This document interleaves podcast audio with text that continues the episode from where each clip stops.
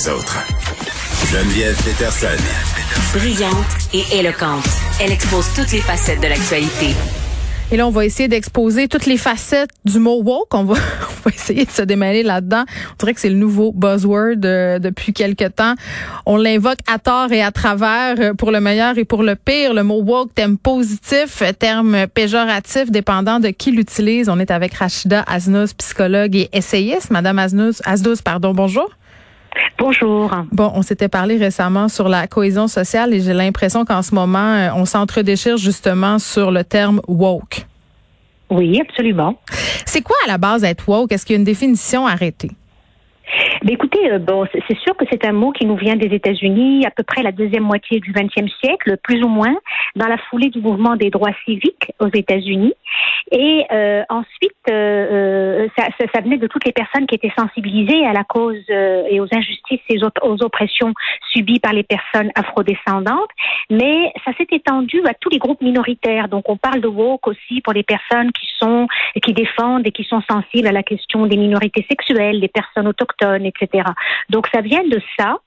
Et en fait, ce que ça veut dire, woke, comme son nom l'indique, ça veut dire éveiller.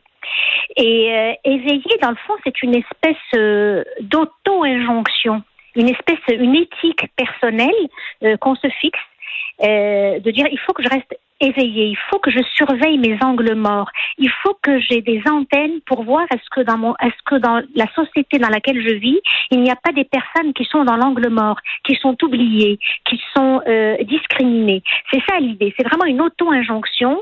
Euh, donc, je dois rester éveillé. Là où ça, là où ça dérape, c'est quand cette espèce d'auto-injonction, une éthique personnelle, ça devient une injonction qu'on adresse aux autres. On leur dit réveillez-vous, un peu comme les témoins de Jéhovah. Réveillez-vous. Oui, c'est cette idée que les autres sont endormis et pas nous.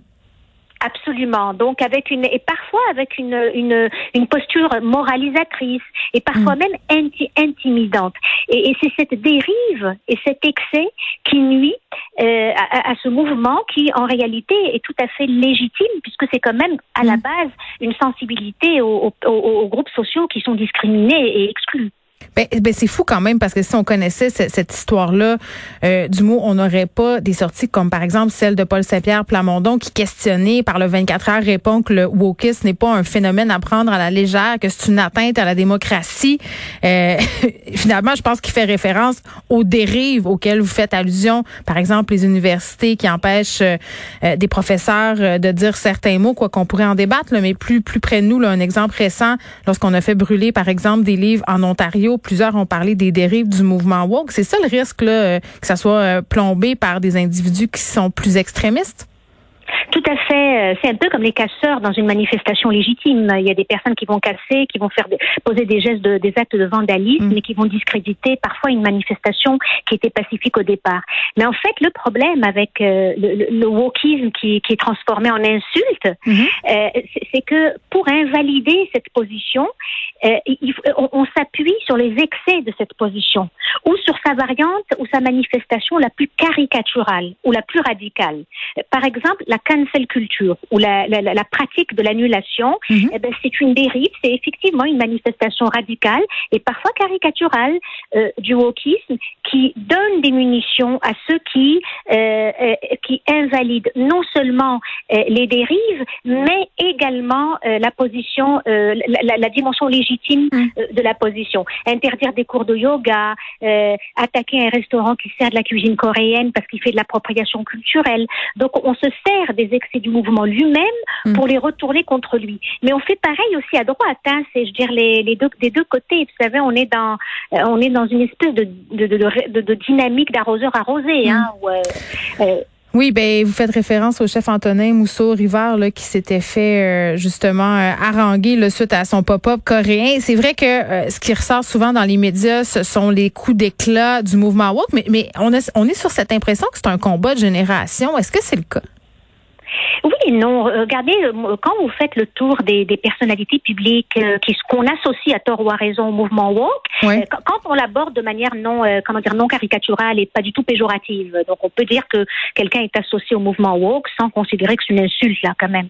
Donc euh, euh, il y a des personnes de tous les âges. Il y a des universitaires dans la cinquantaine, la, la soixantaine, mais on a aussi des jeunes très conservateurs. Donc ça veut rien dire. C'est pas tant un phénomène de génération que- que- qu'une autre, une autre, euh, une autre expression ou une autre manifestation de, de ce qu'on appelle la gauche, euh, euh, et qui est pas Mais pourtant, il n'y a pas une gauche comme il n'y a pas un woke. C'est pas un bloc monolithique?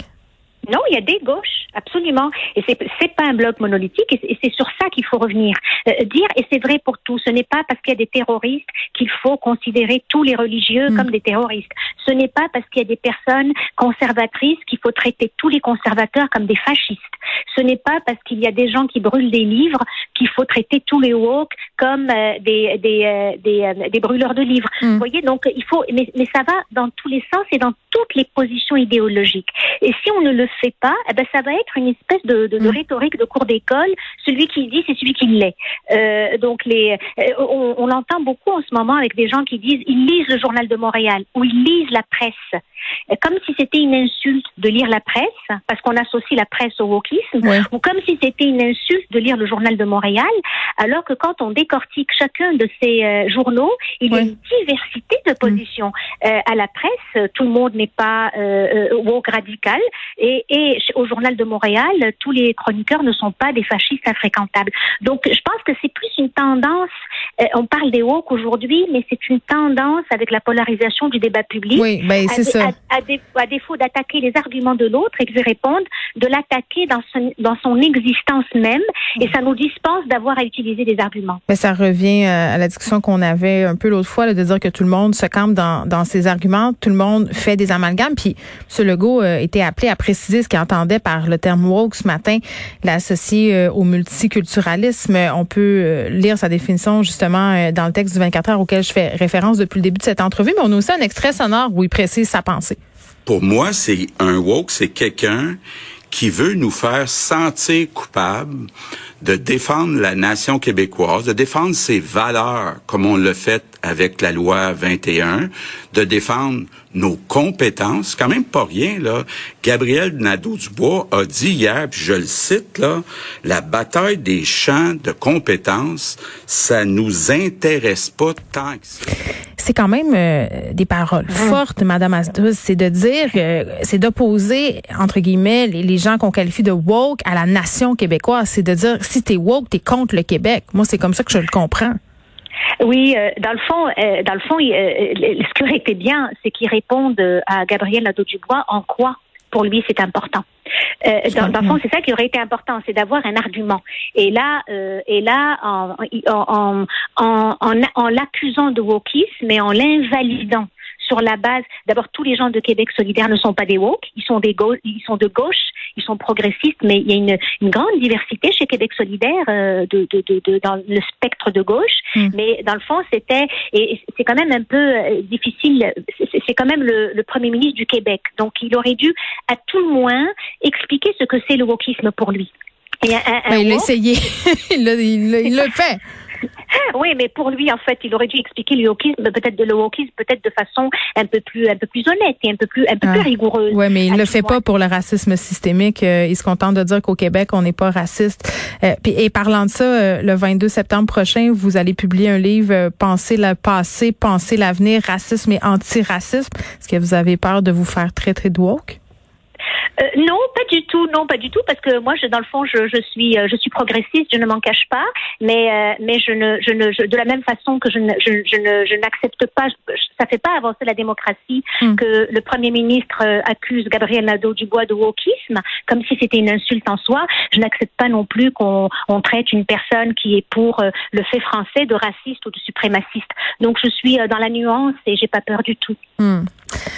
Ça va être à lire euh, ce livre, je crois bien, Madame Rachida Asdouz. Merci beaucoup, qui est psychologue, euh, essayiste. Le terme woke, parfois positif, euh, parfois négatif, dépendant de qui l'utilise. Et je lisais sur Twitter, évidemment, là, c'est un sujet dont on discute beaucoup sur la plateforme depuis ce matin. des gens qui disaient, moi, j'ai demandé à, mes ados, à mon enfant, tu sais, être woke, qu'est-ce que ça veut dire ou est-ce que c'est un compliment? Et la plupart des ados disaient, ben non, être woke, c'est ça qu'il faut, c'est un compliment. Donc, c'est vraiment une question euh, de perception. Et parfois, nos, perceptions sont peut-être un peu érodées parce qu'on entend un peu partout le côté, euh, justement, euh, polarisant, le côté, on ramène tout ça un peu à un grand fourre-tout. Donc, je pense qu'on aurait avantage à se poser plus de questions et à moins se traiter de non.